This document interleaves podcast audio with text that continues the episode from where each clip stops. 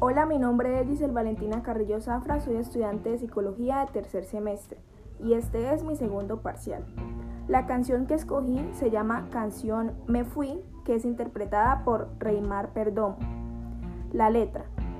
En la letra de esta canción ella expresa el dolor de tener que dejar su tierra y marcharse debido al dictador Maduro. En esta canción el videoclip no expresa baile, no hay baile. El canto. Me parece que su voz es muy natural. La interpretación musical.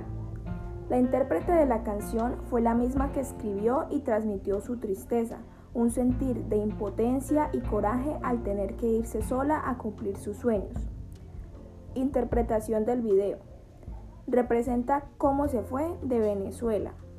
El género musical de esta canción es el pop, la popularidad.